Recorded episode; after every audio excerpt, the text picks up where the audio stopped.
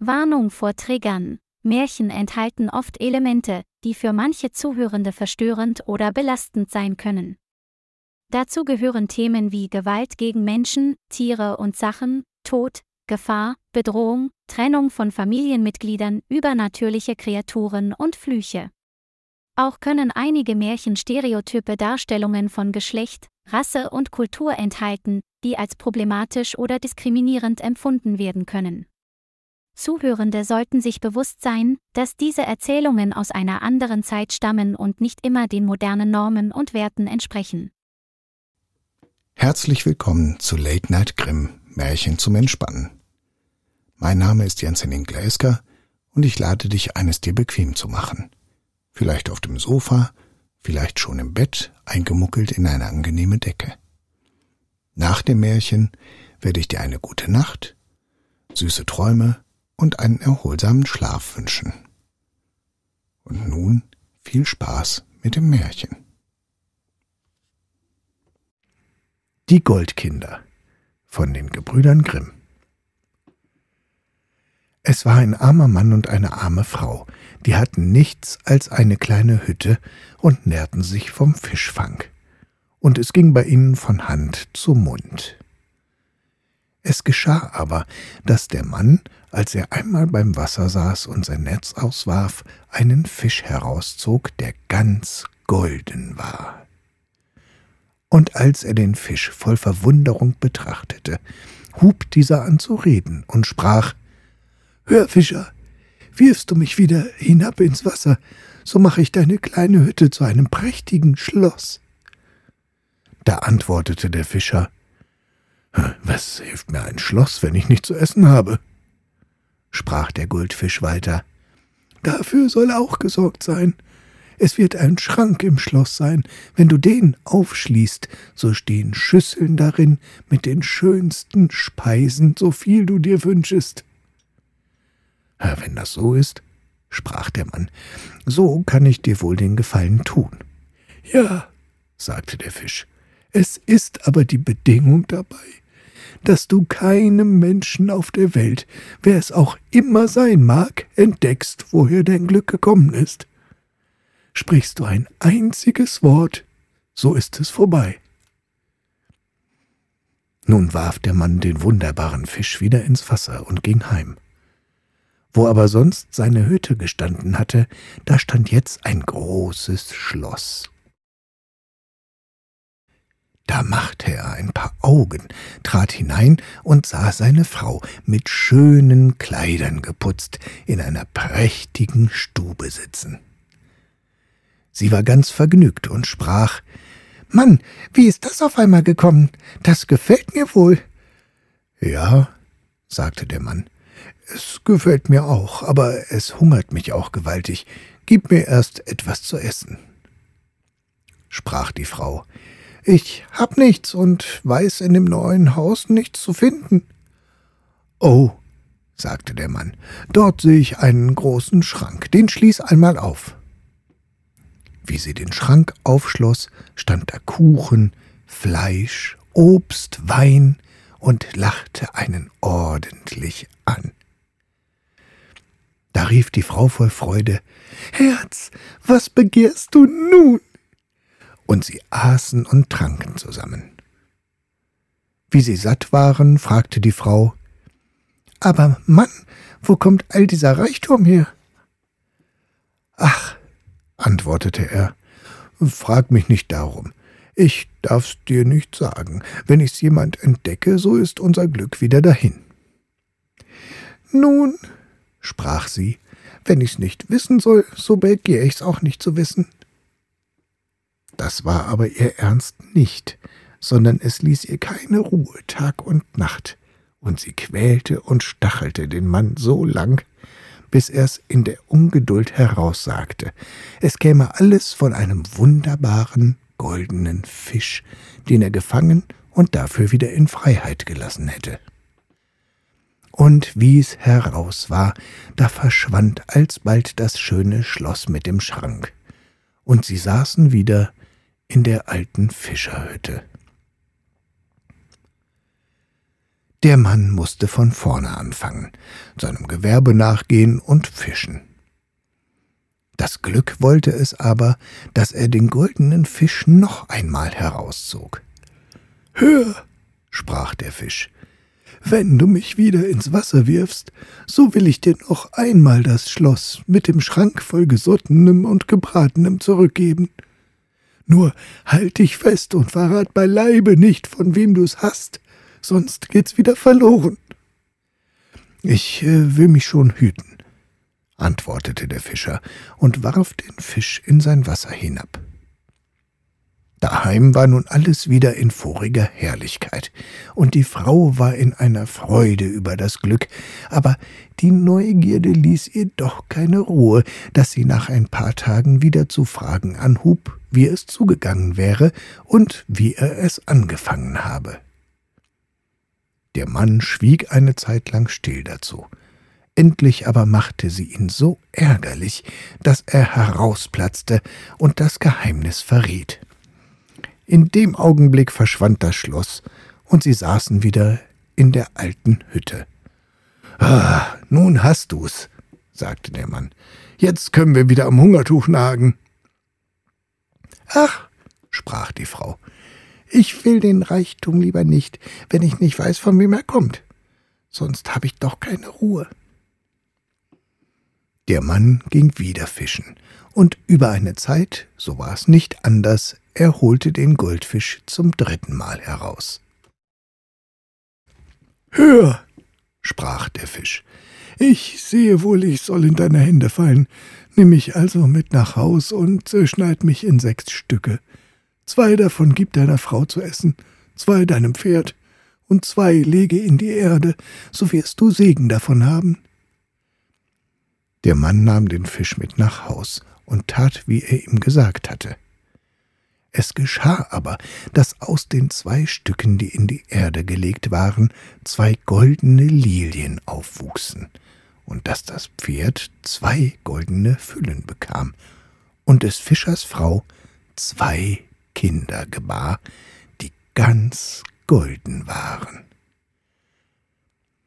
Kinder wuchsen heran, wurden groß und schön, und die Lilien und Pferde wuchsen mit ihnen. Da sprachen sie Vater, wir wollen uns auf unsere goldenen Rosse setzen und in die Welt ausziehen. Er aber antwortete betrübt wie will ich's aushalten, wenn ihr fortzieht und ich nicht weiß, wie es euch geht?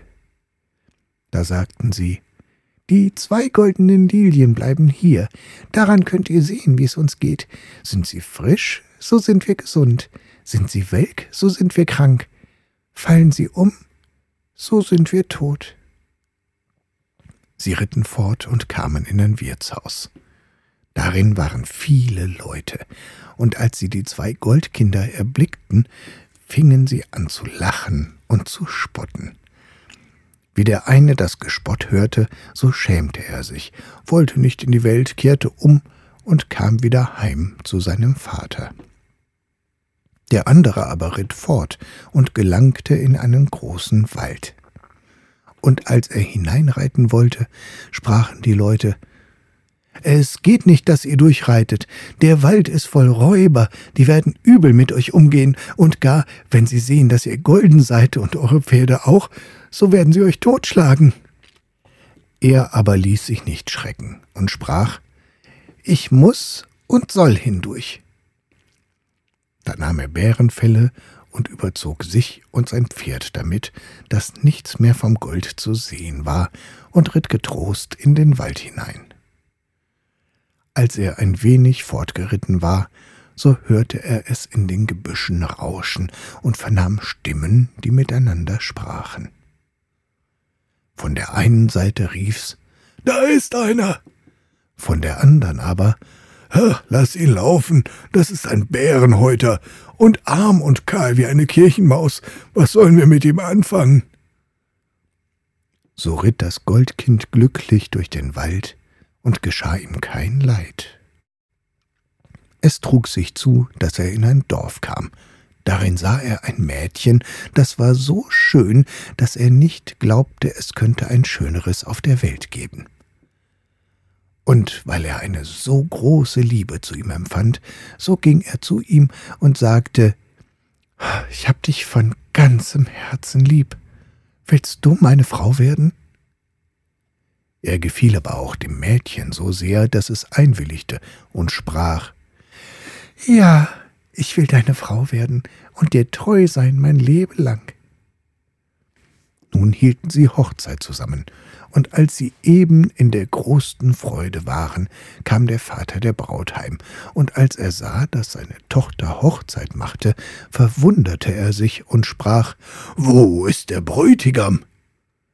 Sie zeigte ihm das Goldkind, das hatte aber noch seine Bärenfelle um. Da sprach der Vater zornig Oh, nimmermehr soll ein Bärenhäuter meine Tochter haben, und wollte ihn ermorden. Da bat ihn die Braut, was sie konnte, und sprach Er ist einmal mein Mann, und ich hab ihn von Herzen lieb, bis er sich endlich besänftigen ließ. Doch aber kam's ihm nicht aus den Gedanken, so dass er am andern Morgen früh aufstand und seiner Tochter Mann sehen wollte, ob er ein gemeiner und verlumpter Bettler wäre. Wie er aber hinblickte, sah er einen herrlichen, goldenen Mann im Bette, und die abgeworfenen Bärenfelle lagen auf der Erde. Da ging er zurück und dachte, äh, wie gut ist, dass ich meinen Zorn bändigte. Ich hätte eine große Missetat begangen. Dem Goldkind aber träumte, er zöge hinaus auf die Jagd nach einem prächtigen Hirsch. Und als er am Morgen erwachte, sprach er zu seiner Braut Ich will hinaus auf die Jagd.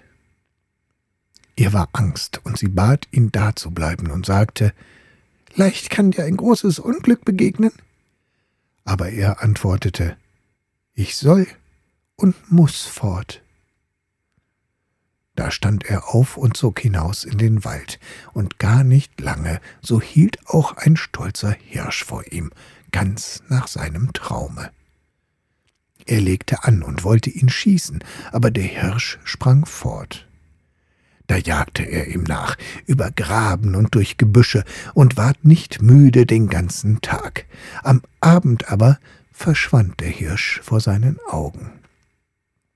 Und als das Goldkind sich umsah, so stand er vor einem kleinen Haus. Darin saß eine Hexe. Er klopfte an, und ein Mütterchen kam heraus und fragte Was wollt ihr so spät noch mitten in dem großen Wald? Er sprach Habt ihr keinen Hirsch gesehen? Ja, antwortete sie, den Hirsch kenne ich wohl und ein Hündlein, das mit ihr aus dem Haus gekommen war, bellte dabei den Mann heftig an. Willst du schweigen, du böse Kröte? sprach er, sonst schieß ich dich tot. Da rief die Hexe zornig Was, mein Hündchen willst du töten? Und verwandelte ihn alsbald, dass er dalag wie ein Stein. Und seine Braut erwartete ihn umsonst und dachte, es ist gewiss eingetroffen, was mir so Angst machte und so schwer auf dem Herzen lag. Daheim aber stand der andere Bruder bei den Goldlilien, als plötzlich eine davon umfiel. Ach Gott, sprach er, meinem Bruder ist ein großes Unglück zugestoßen. Ich muss fort, ob ich ihn vielleicht erretten kann. Da sagte der Vater, Bleib hier, wenn ich auch dich verliere, was soll ich anfangen? Er aber antwortete, ich soll und muss fort. Da setzte er sich auf sein goldenes Pferd und ritt fort und kam in den großen Wald, wo sein Bruder lag und Stein war. Die alte Hexe kam aus ihrem Haus, rief ihn an und wollte ihn auch berücken, aber er näherte sich nicht, sondern sprach ich schieß dich nieder, wenn du meinen Bruder nicht wieder lebendig machst. Sie rührte, so ungern sie es auch tat, den Stein mit dem Finger an, und alsbald erhielt er sein menschliches Leben zurück. Die beiden Goldkinder aber freuten sich, als sie sich wiedersahen, küssten und herzten sich und ritten zusammen fort aus dem Wald, der eine zu seiner Braut, der andere heim zu seinem Vater. Da sprach der Vater Ich wusste wohl, dass du deinen Bruder erlöst hattest, denn die goldene Lilie ist auf einmal wieder aufgestanden und hat fortgeblüht. Nun lebten sie vergnügt, und es ging ihnen wohl bis an ihr Ende. Das war Late Night Grimm, Märchen zum Entspannen. Ich danke dir fürs Zuhören und freue mich, wenn du dem Kanal hier folgst und vielleicht auch weitere Folgen anhörst. Ich wünsche dir eine gute Nacht, süße Träume und einen angenehmen Schlaf. Mach's gut.